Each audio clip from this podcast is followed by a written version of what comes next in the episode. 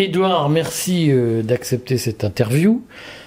puisque la situation en, Ukraine a évolué depuis notre dernier entretien sur YouTube. Et il y a eu notamment un événement majeur qui a été le retrait russe de Kherson. Alors tu vas peut-être nous dire si selon toi c'est un événement majeur ou pas, puisqu'il est soumis à de nombreuses interprétations. Euh, et, et, je voulais que tu nous fasses au moins le point, puisque je sais que tu as des positions euh, qu'on va évoquer sur euh, la stratégie russe, sur l'évolution en Ukraine, mais je voulais que tu fasses le point sur les différentes explications existantes sur ce qui s'est passé à Kherson et le pourquoi les Russes ont quitté Kherson. Alors, d'abord, effectivement, il faut dire qu'il y, y a, eu tout de suite différentes explications aussi bien du côté euh, occidental que du côté russe d'ailleurs, puisqu'il y a une petite frange de l'opinion russe qui a, considéré que c'était une défaite, comme un certain nombre d'observateurs occidentaux euh, ont crié à la défaite russe, même certains disant une, une défaite russe majeure. en fait, ce qui est étonnant par la même occasion, c'est que il n'y a pas eu, par exemple dans les états-majors de l'OTAN, il n'y a pas eu le même enthousiasme qu'il y avait eu lors de euh, l'offensive euh, dans la région de Kharkov début septembre. Et on a même eu une position très prudente de l'armée ukrainienne qui a attendu, qui non seulement n'a pas attaqué l'armée russe pendant la retraite, euh, le retrait, mais qui a attendu un jour, un jour et demi pour avancer prudemment, croyant à un piège. Alors c'est la deuxième théorie qui a, euh, qui a circulé. Euh, on y reviendra parce que les, Russes ont une certaine histoire euh, pour tendre des pièges à leurs adversaires en, battant en retraite. On connaît tous Moscou, l'incendie de Moscou, et Napoléon qui s'en est mal tiré alors qu'il était entré dans Moscou. Donc on a cru à ça, alors avec des sous-théories, il y a ceux qui ont dit c'est carrément se retirer pour ensuite faire une attaque nucléaire tactique. Euh, d'autres qui ont dit euh, c'est simplement pour pouvoir euh, bombarder l'armée ukrainienne qui aurait avancé imprudemment. Moi, je pense que la, réalité est plus proche du fait que quand il a pris la, tête de l'armée russe en, Ukraine après le retrait d'Izium et de Liman, le général Sorovikin a annoncé qu'il y aurait sans doute une décision difficile à prendre concernant Kherson. Alors pendant un mois, on a beaucoup spéculé, mais la population de Kherson a été invitée à quitter euh, la ville de Kherson, donc sur la rive droite du, Dniepr. Et euh, après ça, euh, en soi, il n'était pas très surprenant d'avoir, au bout du compte, une décision de retrait, puisqu'elle avait été préparée. On a même quelque chose d'assez étonnant, c'est que normalement quand une armée bat en retraite de manière un peu précipitée, elle n'annonce pas qu'elle bat en retraite, elle, le fait. Alors que là, le général Sorovikin a annoncé qu'il le faisait et pendant deux jours, il n'y a pas eu d'attaque. On y reviendra, ça donne lieu à des spéculations sur d'éventuelles négociations.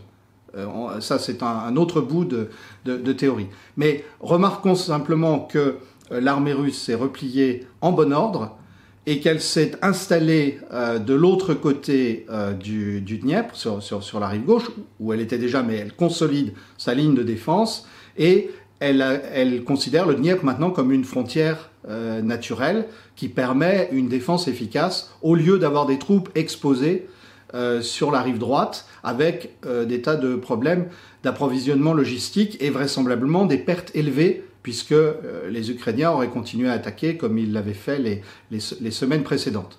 Alors une fois qu'on a dit ça, euh, se pose la question d'abord euh, de la perte de prestige.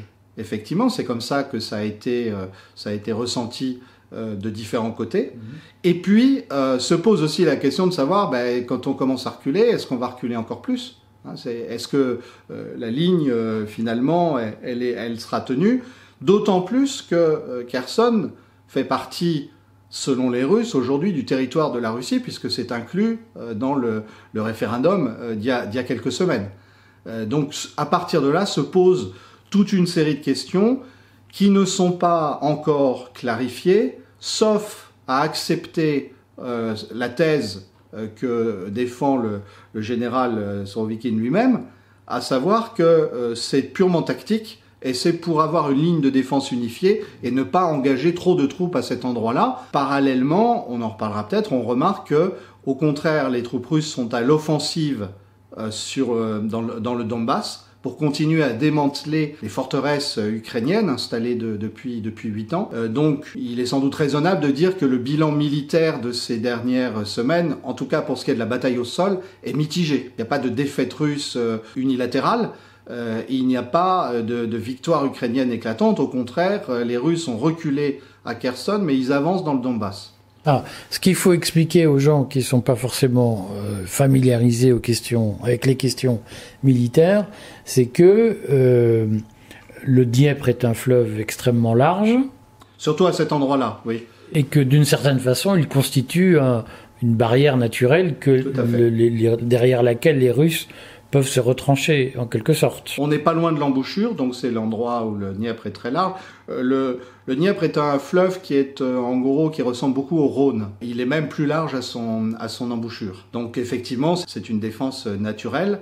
Euh, et d'ailleurs, les Russes repliés sur la rive gauche, ont tout de suite commencé à établir des, euh, points de, fortification. Alors, tu, l'as évoqué, certains ont dit dans, les, théories ou les explications, ce retrait qui a été un peu impromptu, euh, certains ont dit c'est parce que euh, ça fait partie d'un plan d'armistice qui est en cours de négociation en coulisses, notamment entre les Russes et les Américains. On a parlé de discussions en Turquie, euh, même si les Américains ont dit il y a des discussions, mais ce n'est en, rien pour euh, euh, faire une paix séparée, etc.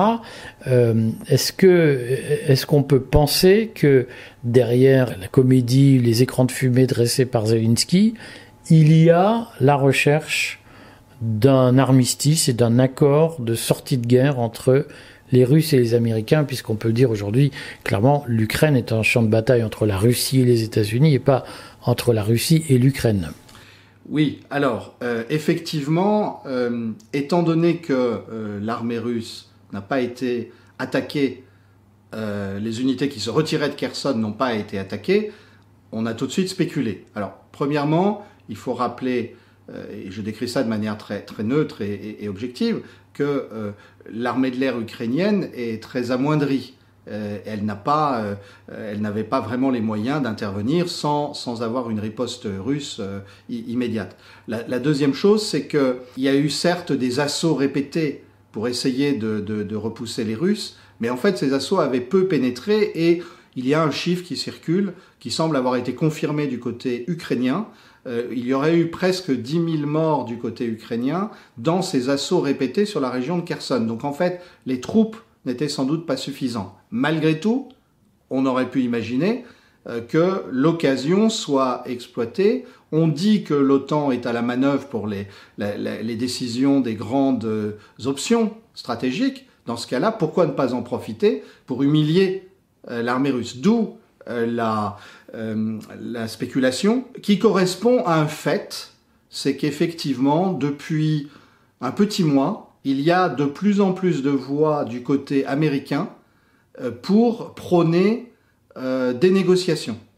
Et le meilleur exemple, c'est que hier encore, euh, le général, le chef d'état-major de l'armée américaine, c'est pas n'importe qui, le général Mark Milley, a dit, en termes assez contournés, que les Ukrainiens devaient s'habituer à l'idée qu'on ne chasserait pas les Russes de toute l'Ukraine. C'est dit en termes très euh, indirect, mais ça veut dire que euh, les États-Unis qui pouvaient penser encore avant l'été euh, qu'à un moment ou un autre il y aurait un effondrement euh, russe, là n'y croient plus. Donc il y a un, un, un camp aux États-Unis de réalistes, de pragmatiques. Il semble que ce camp soit euh, assez bien euh, représenté au Pentagone. Les militaires euh, connaissent peut-être la guerre mieux que d'autres et ils ont le sentiment que l'armée russe a marqué des points derrière les apparences, par exemple la guerre des drones.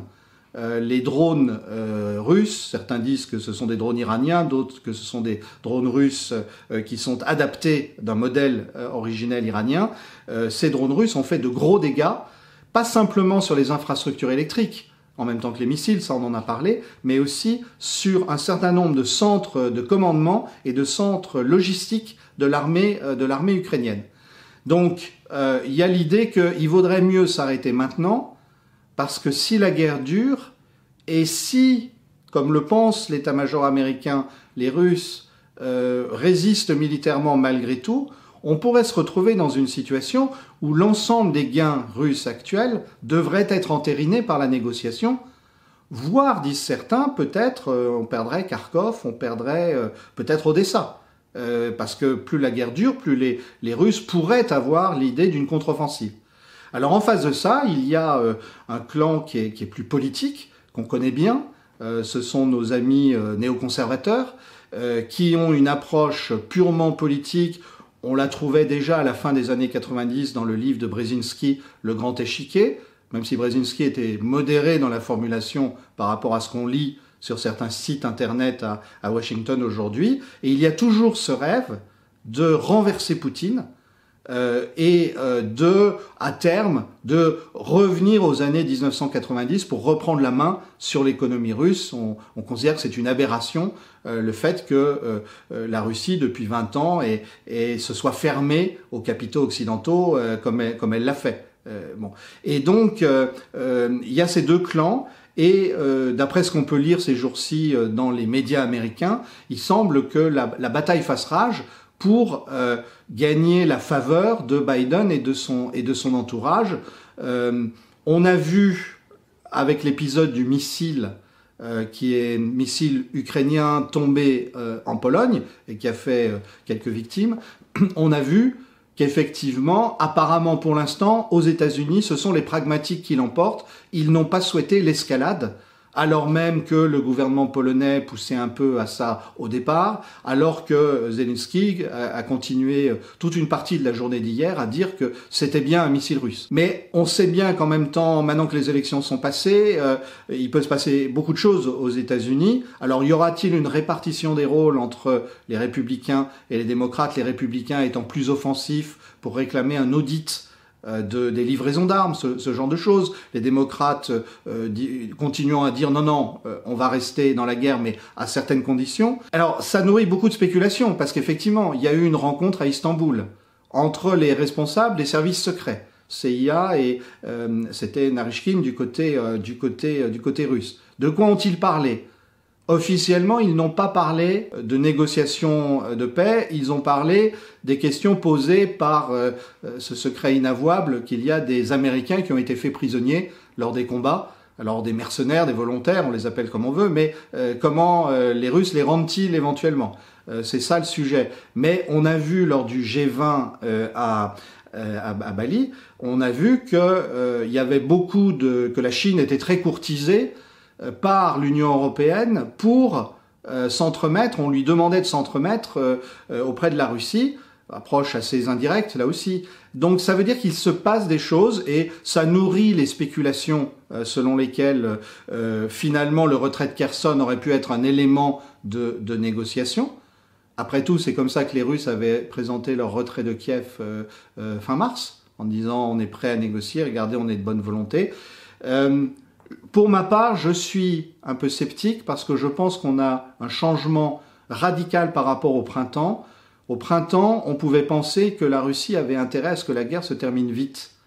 À présent, euh, je pense de plus en plus que la Russie a intérêt à faire durer la guerre pour une raison simple, c'est que euh, un engagement d'une telle envergure sans avoir euh, installé la souveraineté russe sur euh, Kharkov et sur Odessa, ça reviendrait à une semi-défaite euh, vu les risques que, que, Poutine, que Poutine a pris en se lançant dans cette opération le 24 février. Donc je pense qu'on va plutôt assister à des semi-négociations, les uns et les autres se testant, mais que ça va durer encore plusieurs semaines, voire plusieurs mois, et en attendant qu'il y ait sur le terrain sans doute euh, quelques batailles décisives, euh, qui peuvent d'ailleurs tourner dans un, dans un sens ou dans l'autre. Hein. on en parle souvent. La guerre, euh, la guerre, c'est toujours incertain.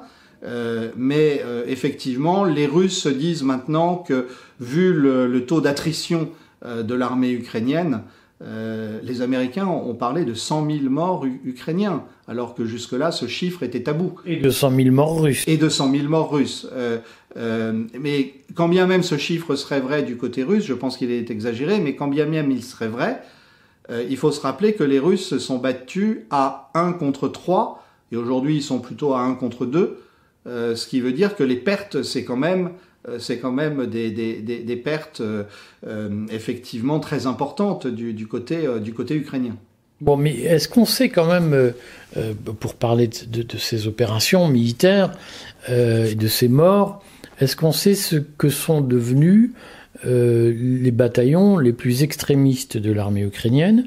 On a parlé aussi de, conseillers militaires ou en tout cas de troupes mercenaires venus d'Europe occidentale ou des États-Unis. Est-ce qu'on sait euh, combien de ces forces, quelle part de ces forces existe encore sur le terrain ou mène l'attaque sur le terrain? Alors, je, crois que là, il faut, euh, dissiper un mythe. Euh, ces bataillons, donc on parle de bataillons type Azov ou la voie droite ou ce, ce genre de bataillons, que les Russes qualifient de, de, néo-nazis, euh, qu'on peut euh, effectivement qualifier de, nationalistes durs et indéniablement ils, ont, ils récupèrent un certain nombre de, symboles de, la période de la Deuxième Guerre mondiale. Ces bataillons-là, en fait, ne sont pas de bons combattants. Ça, c'est quelque chose qu'on on observe euh, déjà pendant la Deuxième Guerre mondiale. Donc là, je vais faire la comparaison. Mmh. au départ, les Waffen-SS euh, connaissent de très lourdes pertes euh, dans les, premières offensives auxquelles ils, prennent part euh, dans la campagne germano-soviétique, parce que ça n'est pas parce que vous êtes hyper idéologisé que vous êtes un bon combattant. au contraire, il y a une sorte de compensation. C'est pas parce qu'on défile tous les soirs dans un bel uniforme avec des bannières et que ça, ça, fait, ça fait vibrer le cœur que le lendemain, on va, on va savoir combattre la tête froide. Par exemple, ce qui s'est passé à Mariupol, euh, c'est que euh, les, gens d'Azov s'étaient retirés et retranchés à cet endroit-là. Et euh, sur les, médias sociaux ukrainiens, on leur a reproché de ne pas être sur le front beaucoup plus en avant. alors, une fois qu'on a dit ça, je crois qu'ils ont malgré tout une mission de commissaire politique. C'est-à-dire que on sait que les, Ukrainiens, de plus en plus mobilisés, n'ont pas très envie de combattre et, on, les comprend euh, vu le taux d'attrition. Et aujourd'hui, l'Ukraine mobilise les hommes jusqu'à 60 ans. Bon. Et donc, ces bataillons-là ont un rôle euh, de commissaire politique pour vérifier que personne ne, prend la fuite, puisqu'ils sont sur place. Bon. On dit qu'il y a aussi des, régiments ou des, des troupes côté russe qui qui empêche les soldats d'être déserteurs, de déserter. Alors, euh, on a, de, toute façon, je crois que là, il faut revenir à la, bonne vieille histoire militaire. Euh, on ne connaît aucun pays dans l'histoire où l'intégralité d'une société euh, ait été heureuse d'être mobilisée. Et toute mobilisation a une part de coercition. On l'a vu dans l'histoire de France, on l'a vu dans l'histoire d'ailleurs.